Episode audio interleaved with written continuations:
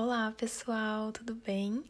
Eu tô aqui pra gente conversar mais uma vez sobre alguns assuntos que eu tenho pensado. Então, sejam bem-vindos a mais esse episódio do podcast.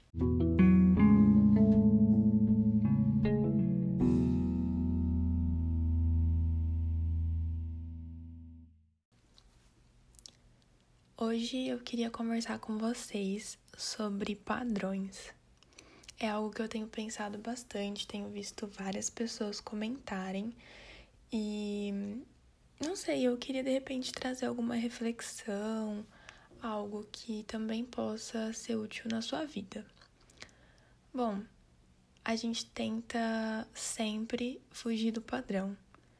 Eu gosto muito de falar aqui sobre redes sociais e Instagram, acho que vocês já perceberam isso, porque é uma rede social em que eu passo bastante parte do meu tempo livre, se é que ainda existe algum tempo de TCC. Mas eu queria compartilhar com vocês algo que, de certa forma, me incomoda, mas também, por outro lado, é um alívio e. Enfim, Deixa eu deixar de enrolação e vamos lá. Hoje em dia, o padrão virou tentar fugir do padrão. É como que se todo mundo tivesse que seguir um padrão imposto ou pela pessoa mesmo ou pela sociedade. Só que a gente tá numa era assim que, tipo, eu não vou me render aos padrões, eu vou ser diferente. Então, a regra virou você tentar fugir da regra. Por exemplo, as pessoas têm muito aquela coisa assim: ai, não me rotule, não coloque os seus rótulos sobre mim, é, não me meça com a sua régua. E eu realmente acredito nisso. É, eu sou muito a favor da gente não medir os outros com a nossa régua, com o que a gente tem como padrão e regra de vida e tal. Só que a gente tenta escapar de um padrão que não tem como a gente escapar. A gente está preso nisso e por mais que a gente fuja do padrão, a gente acaba caindo em outro. É bem, é bem engraçado isso. Tem até uns memes, por exemplo, o padrão do dono do HB20 branco. tem lá uma foto de vários caras todos iguais, parecidos. É... Então a gente sabe que aquilo foi traçado um estereótipo e a gente já espera encontrar aquilo. Então a gente tem hoje padrões de diversas coisas. A gente tem o padrão de quem tá fugindo do padrão, a gente tem o padrão do cliente worship moderno, a gente tem o padrão de quem faz faculdade de humanas, a gente tem o padrão de quem faz exatas, o padrão da mocinha que faz medicina e por aí vai. A gente tem o padrão da menina desconstruída e moderninha, o, o padrão que as pessoas devem se amar, o jeito que as pessoas devem se vestir. Ah, mas porque essa roupa tá fora do padrão de hoje em dia e tem os grupinhos que se vestem de forma parecida e as bolhas, e aquilo acaba assim virando um padrãozinho a ser seguido. Por mais que a gente fuja, por mais que a gente diga que a gente não aceita o padrão, a todo momento a gente tá se colocando nisso. E, gente, sério, de verdade, se tivesse como fugir dele, eu seria uma das primeiras pessoas a fugir. Então, eu acredito que a gente precisa pensar um pouco mais sobre isso no que se refere a, ao que a gente vê as pessoas gritando por aí que não existe mais um padrão. Não é porque a gente não acredita que não exista um padrão que ele realmente não existe. Aqui vocês sabem que eu gosto também de falar sobre a minha fé, sobre aquilo que eu acredito em Deus, no cristianismo, e a gente pode trazer isso para esse lado também.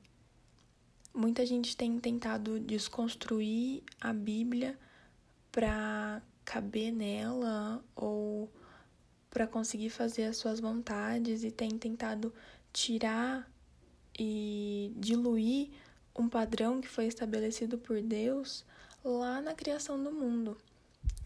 Então, eu acho que isso vem muito de uma certa revolta do homem em talvez por não conseguir se encaixar num padrão e tentar ficar construindo outros e outros e até mesmo tentar negar o padrão em que ele está inserido ou que ele vive.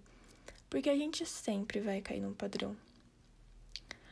Só que algo que eu descobri recentemente e que tem sido muito libertador sobre a minha vida é que a gente não é o padrão. Tá, tem dois, dois motivos, duas vertentes que a gente pode falar sobre isso. Primeiro, você não é o padrão de vida das outras pessoas. Então, você nunca pode aplicar sobre as outras pessoas o peso que você aplica sobre a sua vida.